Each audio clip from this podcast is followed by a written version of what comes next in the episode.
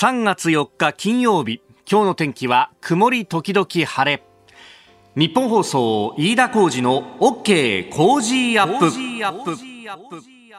朝6時を過ぎました。おはようございます。日本放送アナウンサーの飯田浩二です。おはようございます。日本放送アナウンサーの新業一華です。日本放送飯田浩二の OK 工事アップ。この後8時まで生放送です。えー復帰してから1週間という感じで、はい、えー、やっぱあの金曜日まで来るといつものペースがだいぶ戻ってくるのかなというふうに思ったのがですね、うん、ええー天気を調べ忘れてたなっていう、ね、そうですよね。しかも本番30秒前にいなくなるのやめてもらっていいですかね？なんか手元のそうコップにあちょうど飲み物がなくなったからコーヒーを取りに行かなきゃと思って。本番30秒前ですよ。あれ本番30秒だったね。そう。ふらっと出ていく、ね、ディレクターもいないってなんか びっくりしてましたよ。ちょっと。そうだよね、えー、本当やめた方がいいよね、うん、ドキドキしますよ。そうそうそうそう。なんかあの自分ではちゃんとやってるつもりなのがちゃんとやってないっていうのがこういろいろあってあのここのところ新業さんに直されることが多いんですけど、はい、うん、あの会議室で打ち合わせをしていて終わった後に椅子を片付けないとかね。飯田さんって椅子を、なんか座った時の状態のまんまいなくなっちゃうんですよね。立ち上がって椅子を引いて立ち上がって。椅子を引いて立ち上がってそうそうそうそう。そのまま椅子が引かれたまんまになってるっていう。そうなんですよそれを戻しましょうよっていうのを 確かにこの1週間何回か飯田さんに言った記憶があります。どうもすいません本当に。えー、こうやってですねいろんな人に助けられながら 生きているなという感じが非常にあります。丸く収めようとして。綺麗なことに。本当ですよ。なんかいつも助けてもらってって言ってなんかそう言えばいいと思ってんだろうっていう。感じありますよねなんか。昨日の夜も妻にそれ言われたばっかりだよ。あんたねとりあえずありがとうって、あの、さすがだねって言っときゃいいと思ってんでしょそうそうそうそう。そういう節ありますよね。すいません、本当に。反省しきりなんですけれども。えー、で、えー、まあね、あのー、こんな感じで日曜が戻ってきたなというところなんですが、まあこれから、あの、3月ね、えー、4月と、うん、年度も変わっていろいろ、こう、ニュースも動いていくところで、まあ、ウクライナ情勢も大変な中なんですけれども、来週は本当にニュースが詰まっていて、はい、まあ、まん延防止等重点措置も延長、それから、えー、3月9日には韓国大統領選があり北京パラリンピックは今日から開幕、はい、で、えー、さらにですね来週の金曜日は1週間後ですが3月11日、えー、東日本大震災から11年目を迎えるということでやっぱそれについての、ね、特集記事もちらほら出てきてるかなというところなんですがやっぱりウクライナの情勢に押されてしまっているという感じもあります。で、えーまあ、そんな中特に、えー、被災地福島、えー、どうなっているのかというあたりをですねちょっと今日から、えー、取材に行ってこようと思っておりますんで、まあ、あのその模様来週ですね、はい、えー、月水金かな今のところ、あの3日間予定をしておりますので、えー、ぜひこちらもお聞きいただければと思います。なんかねネット上の記事なんかを見ると結構この被災地取材に関して、はい、まああのメディア各局各社のね、えー、対応みたいなものの特集記事みたいのが載ってて、ええ、やっぱ10年節目で結構こういろいろやって11年ってなると特にコロナの影響もあり、えー、非常にこう取材に対して、えー、冷たいんだというようなですね、えー、冷たいっていうのは何もそのあの取材を受けてくださる人たちが冷たいんではなくって、はい、送り出してくれる方のあの会社の側が冷たいんだというようなね、えーえー、まあ、コロナでなかなか出張も行けないとか、ね、あの、県をまたいでの移動はっていうようなことが理由となってなかなか行かしてくれないんです、みたいなね、えー、まあ、民放の記者だったりアナウンサーだったりのね、証言なんかも載っている記事が出ておりました。まあ、そんな中で、えあの、行かしてもらえるっていうのは非常にありがたいことなんで、せっかくの機会なんで、えー、じっくり取材をしていきたいと思っております。まあ、福島中心にということになってますけれども、あの、双葉町では、えー、準備宿泊がすでに1月から始まってまして、で、これ6月に避難指示一部解除になったら、えー、街の機能等々もお題を戻ってくるんじゃないかということが言われておりますし、また、えー、その先に行くとね、えー福島第一原発の廃炉の作業であるとか、えあるいはあの漁業の復活っていうのもね、えー、いろいろと進んできている一方で、まあ、福島第一原発の、ね、処理水、え、これをどうするっていうような話もありますんで、まあ、そのあたりもちょっと現場の人たちに、えー、気持ちを聞いていきたいなというふうに思っております。まあでも11年経って結構いろんなところでね、あの、復興の目、あるいは新しいことに挑戦するという人が出てきてますんで、まあ暗い話だけにならずにね、そういうところも、えー、見てこようかなと思っております。あなたの声を届けますリスナーズオピニオン。ニュースについてご意見感想等々お待ちしております。今朝のコメンテーターはスタジオ初登場となります、えー、国際政治特に旧ソ連地域の研究がご専門。慶應義塾大学総合政策学部教授の広瀬陽子さん、えー、7時前からのご出演となります、えー、電話ではね何度か出ていただいているんですが私もお会いするのは初めてと。いうところで非常に楽しみにしておりますあのまあウクライナ情勢というところがね、ニュースの中心となりますが、えー、停戦協議が行われておりました、2回目。えー、それから、あの、ロシアの通信社、勝利を祝う記事を誤って送信していたというね、えー、2日で型をつけるつもりだったんじゃないかみたいなことが分析もされておりますが、まあ、そのあたり、ロシアのどういった思惑だったのかというあたりも聞いていきます。えー、それからメディア規制についてですが、プーチン政権を批判していたリベラル系の民間ラジオ、モスクワのこだま、えー、ここが解散となっております。独立系のテレビ局も放送を休止しています、えー、そして中国がロシアへの制裁に反発ということで中ロの間が、えー、近づいていくのかどうなのかというあたりも聞いていきたいと思います、えー、そして6時半ごろいよいよ今日開幕と北京2022パラリンピックインフォメーション。こちらは新行アナウンサーが伝えてくれます。ここが気になるのコーナーです。まず電車に関する情報が入ってきました。えー、JR 中央総武各駅停車と総武線の快速電車、人身事故の影響で現在全線で運転を見合わせております。えー、JR 東日本によりますと運転再開この後6時50分頃の見込みということです。えー、ご利用の方ご注意ください。JR 中央総武各駅停車は千葉と三鷹の間の全線、それから総武線の快速電車は千葉と東京の間が、えー、運転転見合わせとなっております、えー、ご利用の方ご注意いただければと思います、えー、また情報入り次第お伝えしてまいります。電車に関する情報でした。えさて、えー、スタジオ長官各紙が入ってまいりました。連日このねウクライナの情勢についてというところを一面から展開という形であります。で、えー後ほどね、今日のコメンテーター、慶應義塾大学総合政策学部広瀬陽子教授とともに深めてまいりますが、進行から1週間が経ったと、まあ、あの日本時間だと木曜日の、まあ、午前中に速報が入ってきたということでありましたが、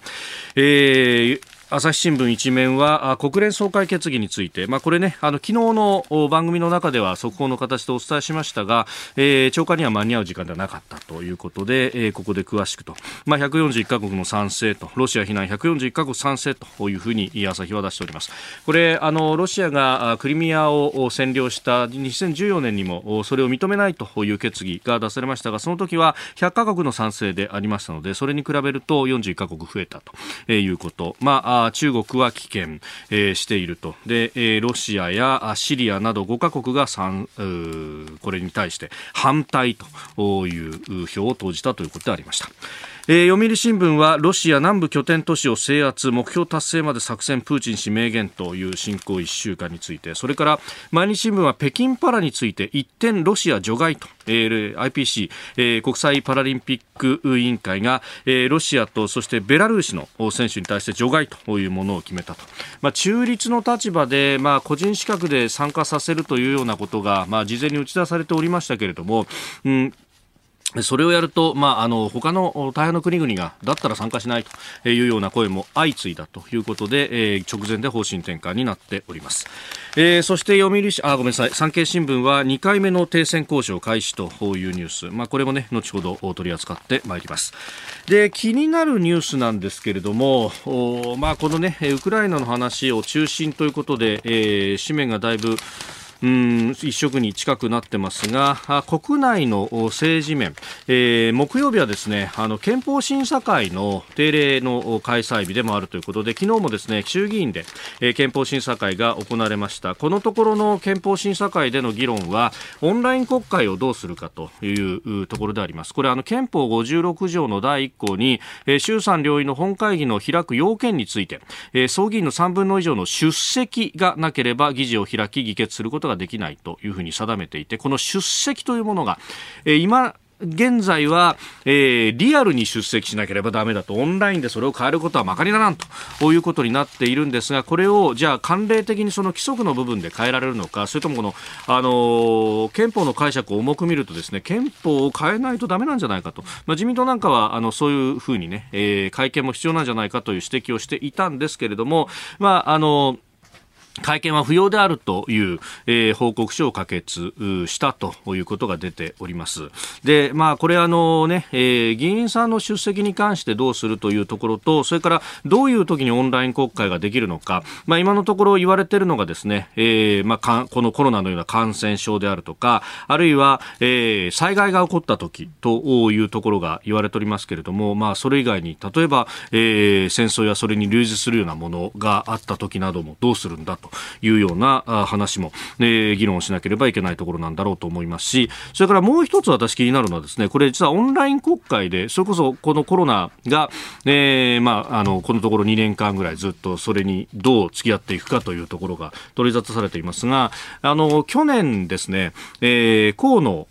当時の、まあ、ワクチン担当、それから行政改革担当大臣にインタビューしたときに、まあ、あの、河野さんの所管、あの、ワクチンだけでなくていろんなものがあったわけで、で、内閣委員員会に出席するにあたって、オンラインでできないかと、これだけオンラインのね、テレワークってものを、まあ、あの、大臣の所掌としても進めているのに、俺がリアルでしか出れないっていうのは一体どういうことだということで、これ結構掛け合ったらしいんですけど、結局のところ、その、あの、えー、内閣委員会の、まあ、あの、与党筆頭の平正明さんに、いや、ちょっとそれやられると野党も出てこなくなるんで無理です、みたいなことになったという話だったんですが、このね、あの、大臣はじめ政府委員の出席っていうのが結構これ問題になっていて、あの、平時でもですね、例えば海外で、えー、重要な通商交渉があったりなんかしても、えー、日本の代表は国会が始まってるとですね、えー、月曜には委員会があるから帰らなきゃなんないと言って、日曜ギリギリまで交渉して、で、あの飛行機に飛び乗って日本の代表だけ帰っていくっていうのが実は TPP なんかの時にも起こっていたらしいという話は結構こう聞くわけです。で、えー、なぜ帰るかっていうとそれは、えー、大臣や副大臣が出席しなかったら、えー、野党は委員会を開かないと。で、そうすると目玉法案であったりとかが通らなくなってしまう。審議が遅れてしまうので、これで帰らなきゃもうどうしようもないんだと。で、えー、まあ、あの、与党の側の、えー、国対委員からも、帰ってこいお前というふうに、えー、せかされて、で、指名もあったんで、えー、通告があったんで帰ると。で、帰って、もう方法の手でですね、眠い目をこすりながら委員会にこう、座ってても、あの、通告されたけれども、全然質問されないと、これ嫌がらせかみたいなことが起こったりなんかして、まあ、これは、あの、自民党が野党時代にも実はやってたことなんで、お互い様ではあるんですけれども、オンラインで国会をやるっていうことになると、そっちの側も改革をしていかなきゃいけないですが、これが野党にとっては重要な、あの、抵抗のツールにもなっているということで、ここはきっと手放さないんだろうなと、これにですね、一切、どこの新聞も触れられてないっていうのが、違和感しかないなと思いました。ここが気になるでした。北京パラリンピックインフォメーション、いよいよ今夜開幕だもんね。そうなんですよ。今夜開会式が行われます。うん、今日から今月13日までの10日間、6競技78種目で熱戦を繰り広げます。うん、今朝はですね、週末の注目競技ご紹介します。いろいろあるんですけれども、うんうん、週末の注目競技、アルペンスキーです。はい、明日が男女の滑降、明後日が男女スーパー大回転ということで、ええ、女子では村岡桃佳選手、注目集まっております。チェアスキーと呼ばれる補助器具に座って行う競技、在シッティングのクラスの選手ですね。はい、えー、日本選手団の首相で、昨日が25歳の誕生日でした。そうだったそうなんですよ。村岡選手は17歳で日本代表に初選出されまして、ソチパラリンピックに出場。大回転で5位に入賞。うん、で、日本選手団の旗手を務めた前回のピョンチャンパラリンピックでは大回転優勝を含む出場5種目すべてで表彰台に上がりました。これ、ピョンチャンは取材に行ってたもんね。ましたね。うん、走り終わった後、滑り終わった後の村岡選手の笑顔ってやっぱり印象的でしたね。うん。そして去年はですね、東京2020パラリンピックに陸上でも出場していまして、そうなんです。6位入賞を果たしました、え北京パラリンピックでの活躍も期待される夏と冬二刀流のパラアスリートです。で今回のこの北京のコースが傾斜もカーブもきつくて非常に難しいそうなんですけれども、あの2日の公式練習では3位、そして昨日は村岡選手1位でした。なるほど。うん、そうなんですよ。村岡選手は1日1日ステップアップできていると手応えを感じているんだそうです。さあ、そしてアルペン男子で、えー、注目は小池岳太選手、はい、あの、先週インタビューをね、お届けしましたけれども、小池選手はですね、1982年生まれの39歳なんです。あ、ほぼ同い年だそうなんですよ。ね飯田さんの一つ下になりますかね、年齢は。なるほど。あの2006年冬季のあトリノの冬季パラリンピックに初上初出場して以来ですね、うんうん、え5大会連続の出場になります。すごいね。すごいですよね。すごいよね。俺とほぼ同い年でさいまだにアスリート現役でバリバリやってるっていう。バリバリやっている、しかも小池選手のその得意なのは高速系種目と呼ばれているもので、うん。うんうん、まさに明日の格好あさってのスーパー大回転メダルをここで狙うということなんですよね。おなるほど。楽しみだね。いやまたこれこういうさ高速系の競技っていうのは、まあ、の見ててもすげえな楽しい、ね、スピード感すごいですよね。小池選手に伺ったら過去のパラリンピックだとその130キロ近く出しているそうで、うん、そうなんだ。はい130キロ近くですよ。130? はい。そんなさ、自動車運転してたって怖いっつうのにさ。なのでやっぱりその高速系種目って特にそのそういった意味では大怪我のリスクはもちろんあるんだけれども、でもこの一本で人生が終わってもいいってそういう覚悟を持って滑ってるんですって。で、それが好きなんですって。毎回毎回。なるほど。そうなんだ。はい。いやその生き様みたいなものがもうまざまざと見せつけられるわけだね。そうですね。その滑りにすべて凝縮されていると思います。うん、え小池岳太選手にインタビューした模様、新業一課のパラスポヒーロー列伝ウェブ記事なんですけれども、はい、こちらにも掲載しておりますので、ぜひチェックしてください。番組ツイッターにもリンク貼っときます。さあ、この時間からコメンテーターの方々ご出演です。えー、今朝は慶應義塾大学総合政策学部教授、広瀬陽子さんにお越しいただきました。おはようございます。おはようございます。おはようございます。お願いします。あの、広瀬さんとは電話では、お電話で何度かご出演いただいてお話しさせていただいたんですが、スタジオでお会いするのは初めてと。そうですね。いや、でももう、あの、ね、ご専門が国際政治、紛争平和研究、特にまあ旧ソ連地域研究ということで、もうウクライナ情勢でもいろんなところで引っ張りだこ、寝られてますか、先生？なかなか寝られず。本当ですよね。はい、そうですよね。えー、講談社現代新書からハイブリッド戦争、ロシアの新しい国家戦略というご著書を緊張として出されていらっしゃいますが、まあこのハイブリッド戦もありつつ、えー、ロシアが何をしているかっていうあたり、これまた、あの、刻一刻状況も変わってくる中でっていうと、ねこれだけいろんなところでオファーがあると、インプットしながらアウトプットもどんどんしていくって、これ大変ですね。そうですね。もう本当に、もう本当に情勢が今目まぐるしく変わりますので、なかなか追いついていくのが必死な感じですね。やっぱりあれですか、あのネットを使いながら、現地とも情報を取りながらって感じですか？そうですね、まあ、ネットを使いつつ、まあ、そしてまあ現地にもいろいろ友人、知人などおりますので、まあ、情報を聞きつつというような感じですね。あでもこれ、メールでやり取りするにしてもね、ものすごい数になっちゃいますもんね。そうなんですよね。えー、今日も8時までお付き合いいただきます。よろしくお願いいたします。よろしくお願いいたします。ここで、ポッドキャスト、YouTube でお聞きのあなたにお知らせです。ラジオ局ニッポン放送飯田浩司の OK コージーアップ週末増刊号を毎週土曜日の午後に配信しています。1週間のニュースの振り返りこれからのニュースの予定。今週の株式市場のまとめと来週の見通し。今注目の銘柄を深掘り解説などしてお送りしています。後半には Cozy up コメンテーターがゲストと対談するコーナー。今月はジャーナリストの長谷川幸洋さんとジャーナリストの井上和彦さんが登場。テーマは日英同盟と日本の安全保障です。週末もぜひチェックしてください。あなたと一緒にニュースを考える飯田浩二の OK 工事アップ。では C 台最初に取り上げるニュースはこちらです。ロシアとウクライナの2回目の停戦協議。戦闘地域の住民避難ルートを設置する方針で合意。ロシア軍のウクライナ侵攻から1週間を迎えた3日2回目の停戦協議がベラルーシ西部で行われました。双方の代表団は交渉の結果戦闘地域の住民を退避させるための避難ルートを設置する方針で合意したと明らかにしております。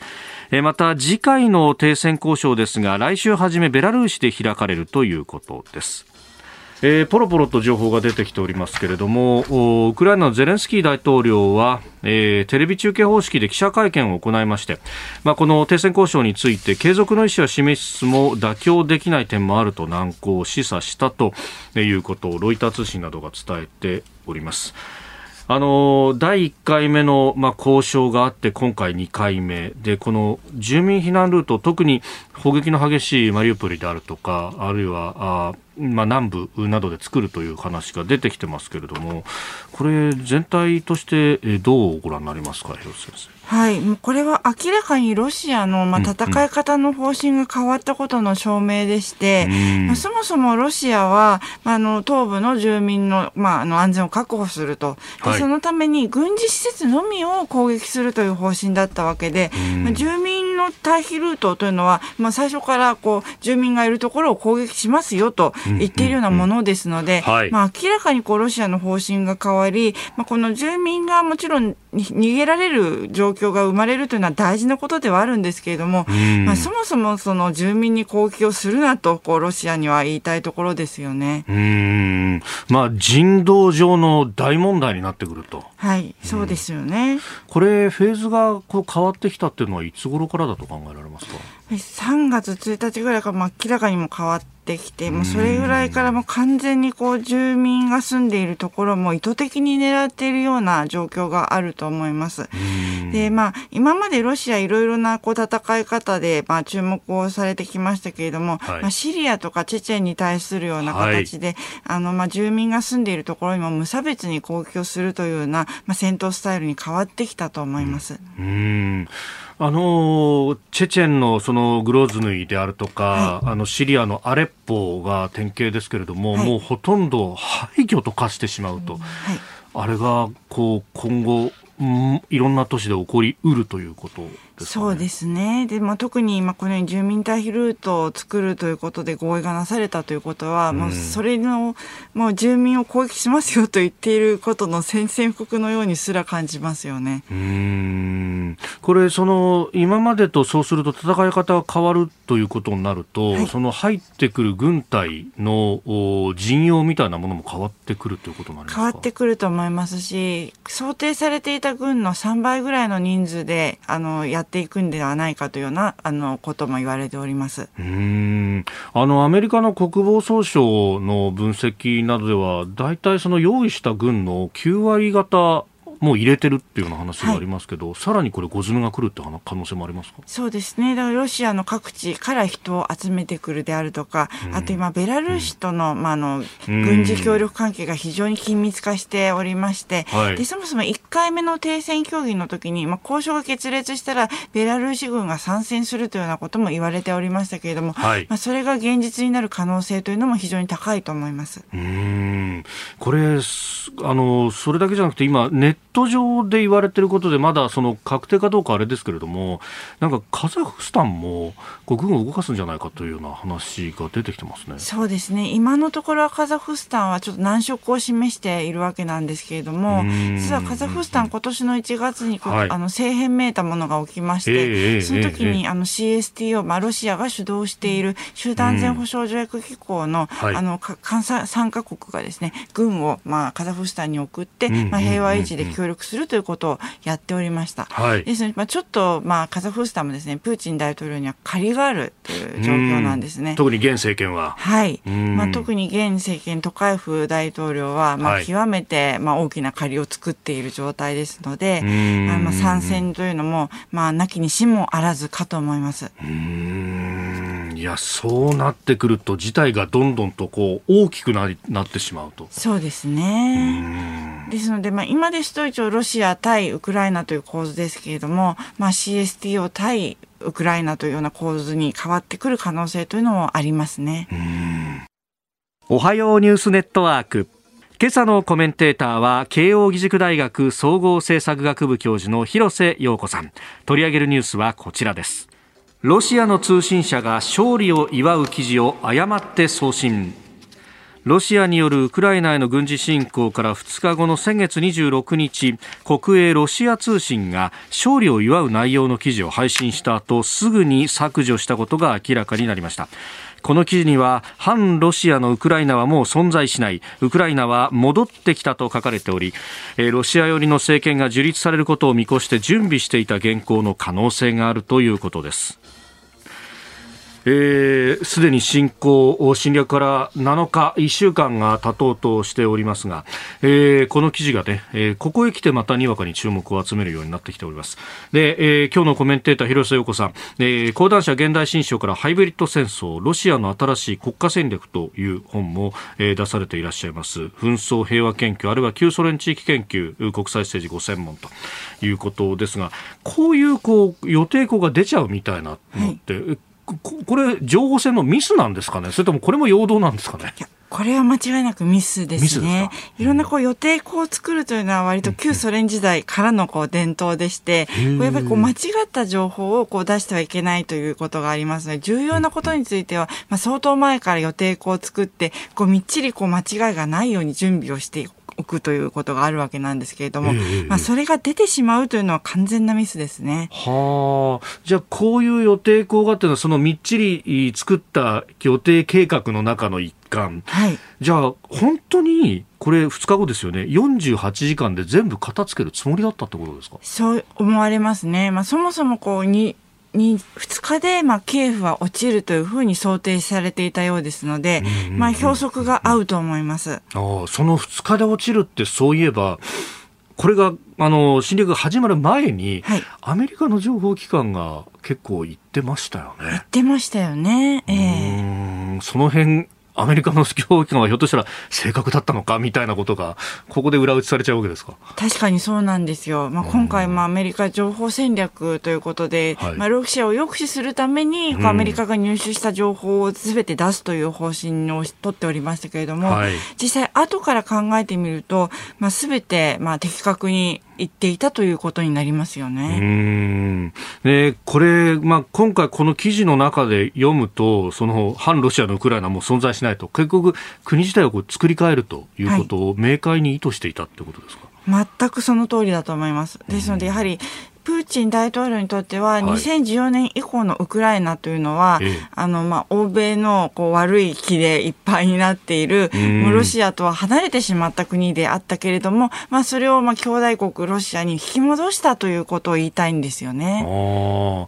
まあ、すでにね、この記事を結構、こう、仮役で出したりなんていう方もいっぱいいらっしゃったりなんかして、その、大ロシアたる今のロシア共和国と、はい、ロシア連邦と、はい、それだけじゃなくて、えーウクライナを小ロシアと言い、そしてベラルーシを白ロシアと言って、はい、この、お三位一体の状態で、えー、ちゃんとした秩序が戻ってきたのだとい。うような書きぶりのようですね。はい、そうなんですよ。あの、もともと、まあ確かにですね、こう、はい、ずっと歴史的にウクライナが、まあロシアと、まあ、く比べて、うん、えー、まあ、マロロシア、小さいロシア、まあそしてベラルーシが白ロシア、白いロシアというふうに言われていたのは、まあずっとそうなんですけれども、まあやはりそれが、まあソ連解体後は、まあそれぞれが独立国となることによって、はい、そのような三民族の一体性というのは、やはり表にはなかなか出づらいところがあったわけですけれども、うん、まあ、それをプーチン大統領は非常に憂いていて、はい、やはり東スラブ民族が一体化する、特にまあロシアの下で一体化するというような理想像を追求しているんですよね。うん。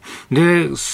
それをこう西側は常に邪魔し続けてきたのだというのが、まあ、プーチン氏のある意味のロジック立てだったわけですかね。まさにそうなんですよ。まあ、西側という中でも、特にこう、プーチン大統領が敵視しているのがこう、アングロサクソンというところになっておりまして、この論考の中にも出てきますね、その単語が。出てくるんですよね。うん、でも具体的には、まあ、イギリスとアメリカ、まあ、特にアメリカということになるわけなんですけれども、はい、あの逆に言うと、うん、こう欧米の中でもそれ以外のはい、あのヨーロッパ例えばゲルマン民族などとは仲良くできる。でもアングロサクソンとは一生相入れないというようなことをまあ強調しているわけですよね。はいうんで、まあ、あの、その、こう、ロジックの中で、今回の、まあ、戦争を正当化してきていると。まあ、ただ、その、NATO の東方拡大などに関しては、いや、あの、ね、えー、東方拡大しないという約束をしたんだというふうにプーチン氏は言ってますけれども、これは、その、どうなんですかね、歴史家、あの、冷戦史などを見ている人にたちは、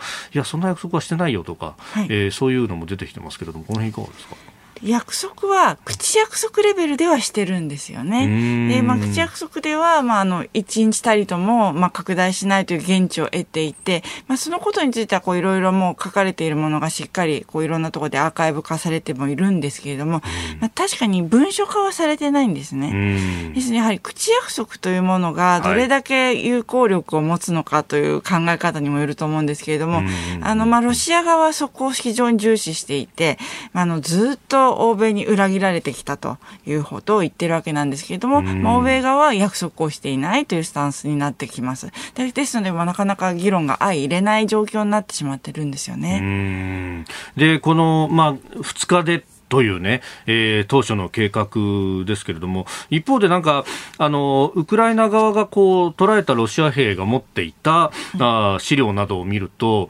15日間ぐらいのこう、計画がもともとあったみたいな話もありましたよね。これ、それをこう、そこまで縮めちゃったっていう、う何かこう、ウクライナを甘く見てたんじゃないかというような指摘もありますが。ありますね。で、確かにその軍事評論家などは、はい、そもそも、あの、2日間でキエフを落とすのは不可能であって、まあ、最低10日間ぐらい、まあ、2週間ぐらいで考えるのが普通であろうというような論評もありますので、まあ、そもそも2日間で落とすという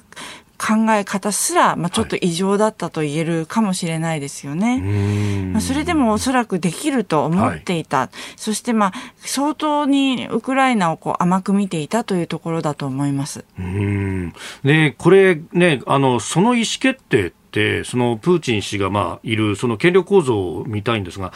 周りで固めてる人たちで、いや、ちょっとウクライナ2日じゃ無理っすよっていう人いなかったんですかね。言えないと思いますね。言えないですか？はい。非常に残念ながらですね、今、プーチン大統領の周りに、あの、何かを物申せる人というのはいないです。世界見てもちょっといない感じでして、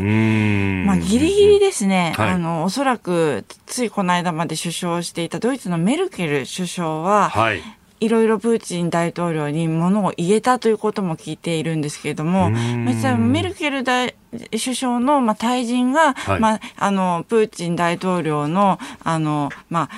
こう、勢いを増してしまった一つの要因ではないかとも言われています。はあ、ドイツのあの政権交代が、重しが取れたぞっていうふうに見たわけですか、はい、そうですね。一つの要因ですね。まあ、いろんな要因が今回重なってはいるんですけれども、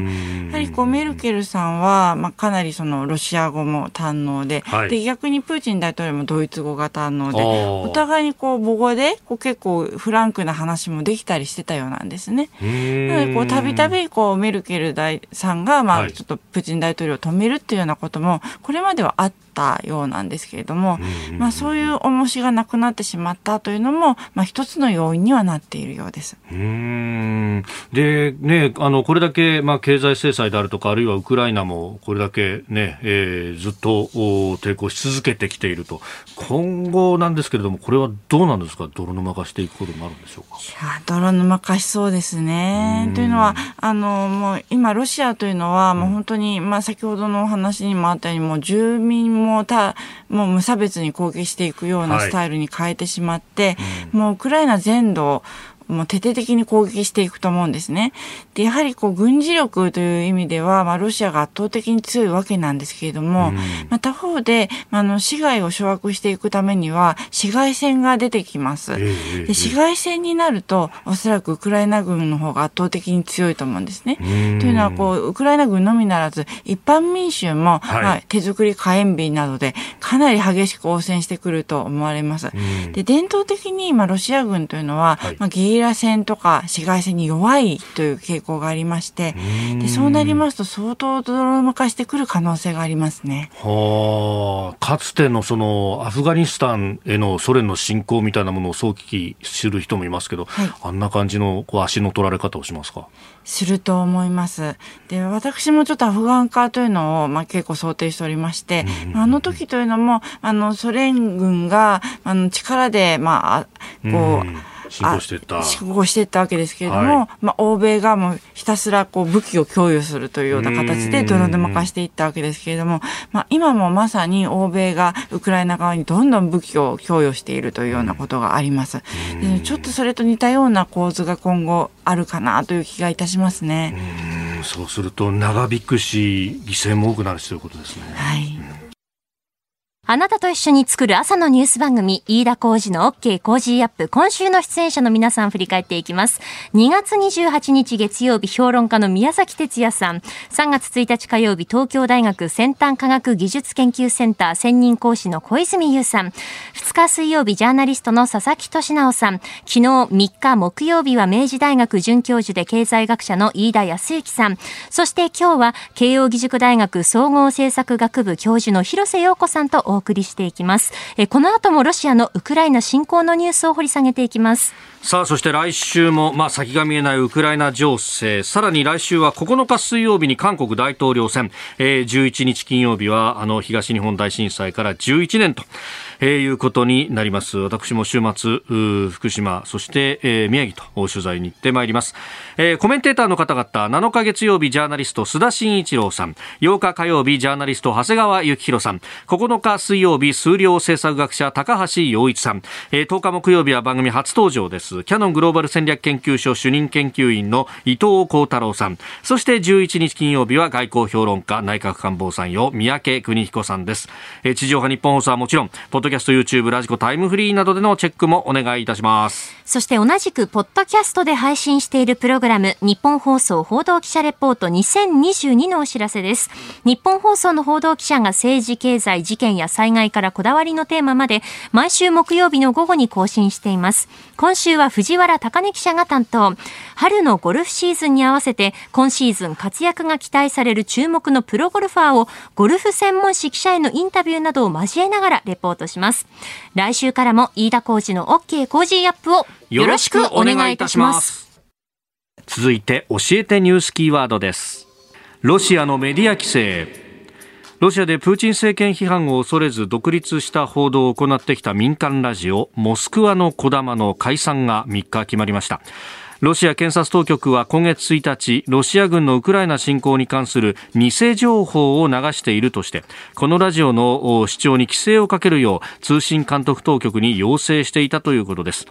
また同じく規制の対象になっていた独立系テレビ局ドシチも3日放送休止を発表しました。ウクライナ問題はソ連崩壊後のロシアで報道の自由を担ってきた人々に相次いで沈黙を強いる事態に発展しています。このモスクワのこだまっていうのは、やっぱり目立つ存在だったんですか、まあ、とても目立つ存在でして、あの、まあ、ロシアでは反ロシア的なメディアに、まあ、次々と外国エージェント法という法律で縛りをかけていたんですけれども、はい、まあ、このモスクワのこだまと、あと、まあ、去年、ノーベル賞を、あの、編集長が取ったノーバヤガゼータですね。はい、その二つだけはかなり販路であるにもかかわらず、その、ね、外国エージェント法が課されてない、非常にこう、唯一の、こう、あの、こう聖域といいますか、まあ、あの自由な報道がだできるメディアというふうに見られていたものなんですよ。うんこれ、プーチン氏は結構こう強権的でこう、ね、反対言論を潰す形をとっていましたけど、2つだけ残しておいたっていうのは、何かガス抜きみたいなものがあったんですか？そうですね、まあ、あの特に対外的にこう自由なメディアもあるよというような、あのパフォーマンス的なものもあったというように考えられています。うん。これで、ね、やってる人たちっていうのも、よくそれでこう、ね、圧力とかなかったんですかね？はい。この、まあ、モスクワの小玉のベネディフトク編集長とはまあ何度かお会いしたことがあるんですけれども。そうなんですか？ええーうん、あの、あまりその圧力はないと。まあ、自分にはまあ、プーチン大統領は何も言えないだろうというようなこともちょっとおっしゃっていたんですが、まあ、やはりウクライナ関係になってくると、まあ、相当政権側もピリピリしているのかなという気がいたしますね。うんえその辺、まあ、やっぱりこれ情報統制もきつめにやって、まあ、国民に対して同意を与えないようにするみたいなところが大きいわけですか？はい、今回も相当きつくなっていまして、やはり本当の状況というのは多分国民に伝わっていないと思うんですね。で、もちろん国民の多くは、まあ、SNS などによって実態を知っていると思うんですけれども、はい、まあ、結構政権基盤の重要なところになってくる、こう、保守派とか、あと地方の高齢者などはですね、まあ、何も知らないままおそらく政権の、まあ、情報をあの信じて、はい、まあ、プーチン大統領に対する、まあ、支持も変わっていないように思いますね。うんじゃあ、あの、西側な、それこそ日本のメディアなどでもよく見る、サンクトペテルブルクであるとか、モスクワでこう街頭に人が出てデモをやってるっていうのは、まあ、大としてはああいうことはあるけれどもっていう感じですか？そうですね。地方ですと、割とまあ大統領がいるから、こう、今のロシアがあるみたいな形で、まあ、比較的その大統領を来賛するような傾向がまだ強いと思います。あこの今の大統領の任期、確か2024年までですよね。はい。はい、まあ、そこに向けてと今回のこのウクライナの件が足を引っ張るようなことっていうのはありそうですか？まあ、むしろですね、うん、あの、比較的最近、支持率が落ちていたんですね。はい、で、その支持率をまた上げるために、あの、まあ、今度の侵攻を行ったというのも、一つの要因になっていると聞いています。というのは、やはりクリミア併合の時に、はい、まあ60%ぐらいだった支持率が、もう80、90と非常に高くなって、しばらくそれが続いたんですよね。で、それをまたちょっと、こう思い描いて、はい、もう一回支持率を上げたいというところがあったらしいんですけれども、まあ、今回はそうはいかなくてですね、はい、やはりロシア国内でも相当反発が強く出ています。うん。まあ、今後、経済制裁とかでまたそれがどうなるかってところですかね。そうですね、ますます反発が高まる可能性というのもありまして、まあ、生活厳しくなっていくと思うので、こう注視が必要ですね。続いて、ここだけニューススクープアップです。この時間、最後のニュースをスキューバ中国がロシアへの制裁に反発。ウクライナへの軍事侵攻を受け各国がロシアへの経済制裁に乗り出す中中国政府はロシアと正常な貿易協力を進めると制裁に反対する姿勢を表明しました。また中国とロシアは引き続き正常な貿易協力を進めたいと述べて天然ガスなどの購入を続ける考えも強調しております。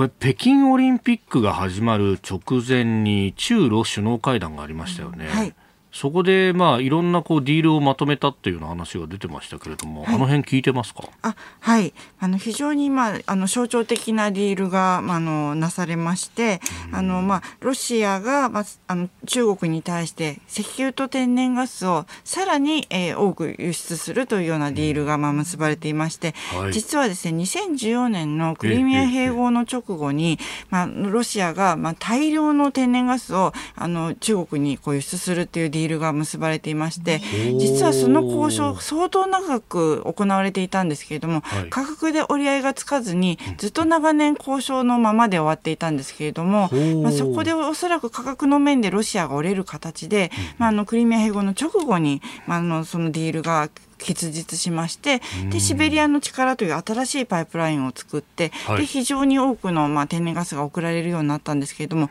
それ以来の大型ディールなんですね。ですので、まあ、世界の中でロシアが孤立するときに、はい、まあ、中国がそれを救済しているというような構図が生まれていますよね。同じように世界中から制裁を受けたイランに関してもそのじゃあ輸出できなくなった原油についてて中国がかなりの額を買ったというような話もありますよね。はい、今回もこれだけ制裁が起こってますけれども、はい、 SWIFT の除外だとかやっぱ中国が抜け穴になりそうですか？中国抜け穴になる可能性が高いですね。でまあ、今回かなりの部分でこう SWIFT が適用されてあ SWIFT 排除が適用されてしまうわけですけれども、はい、まあ、その抜け道として考えられているのが中国の CIPS というあの、はい、あのつまあ、あの金融システムでしてええでそこを抜け穴に、まあ、ロシアがあの今後国際的な貿易を継続する可能性というのがあの、まあ、考えられています。うんでその中国に対してウクライナがその和平仲介をできないかっていうようなこうオファーを外相会談で出てきたりとか、はいこれ、中国ってそういうこう外交に動きそうなんですかね？実はですね中国は、まあ、ロシア以上にと言っていいぐらいウクライナと非常に緊密な関係を持っていまして、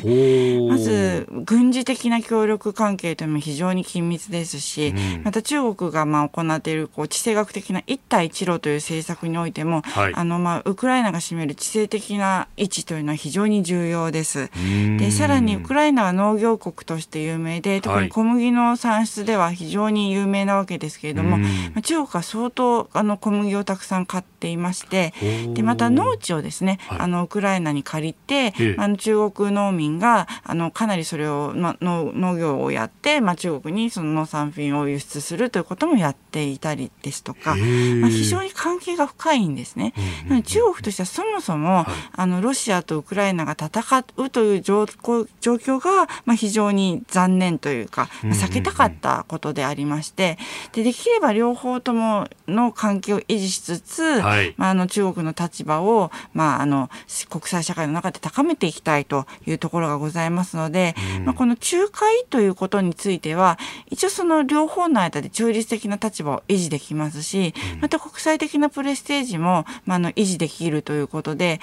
この仲介役というのは中国は乗ってくる可能性があると思います。うーん。これ、その直前の中ロの首脳会談の中で、まあ、あのウクライナ情勢も含めて、えーお互いの立場を尊重するというか、まあ、あんまりこう口を出さないみたいなことを約束しちゃったんで、今、手が出せないみたいな報道もありますけど、これ、どうですか？うんそれもありますね。で、まあ、中国にとっても、まあ、今日のロシアは明日の中国かもしれないところがありまして、はい。例えば今後台湾侵攻などがあるとすれば、ええええ今の国際社会のロシアに対する反応というのは、まあ、それを、まあ、あの想定させるようなあのものである可能性があるので、んまあ、中国はそれも踏まえて現状を非常に注視しているという状況だと思います。うーんこれね、あの、東アジアに波及してくるんじゃないかっていうのは、もう西側の指揮者もみんな言ってるところですけれども、はいやっぱ中国はこれがうまくいったらうちもできるぞと思ってるんですかね？まあ、若干持ってる節はあるんですが、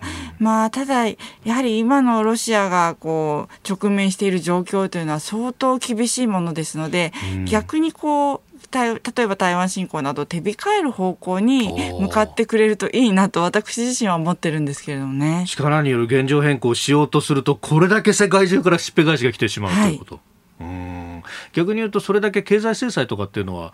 ロシアに対しては効いてる可能性が高いわけですかね。短期的には効かない可能性が高いんですが、まあ、これだけ最高レベルにも至る経済制裁が来ますと、もう今後はもう相当なダメージを受けてくると思います。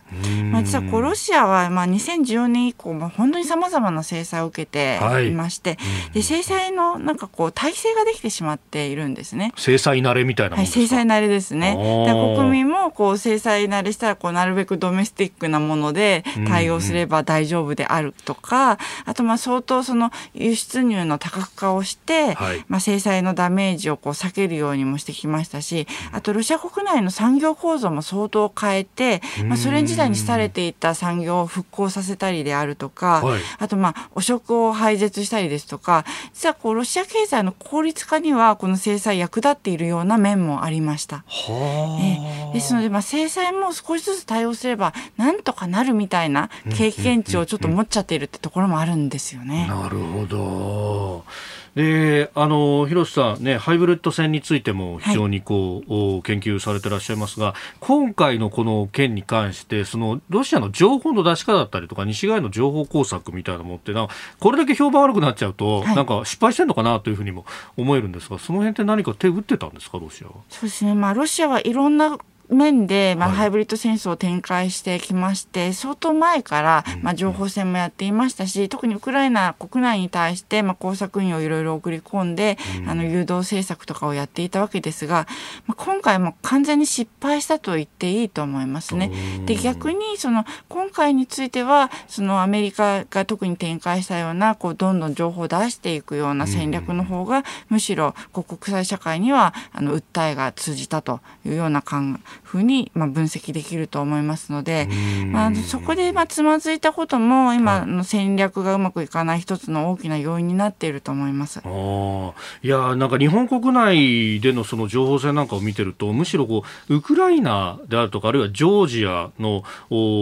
駐日大使の方々がいろんなこう発信を日本語でやったりなんかして、はい、でえー、それも結構いろんな読まれてるなという感じもあるんですが、はい、あれってあの大使の人たち各国でやってるんですかねああいうこと。やっている国とやっていない国があると思いますけれども、うん、まあ、今言及されたようなジョージアウクライナなんかは非常にうまいあのメディア展開をしていますね。うん。いや外務大臣に会えないっていうのをこうね、えー、この間国会でも質問が出たりとか、はい、あるいはそれに対して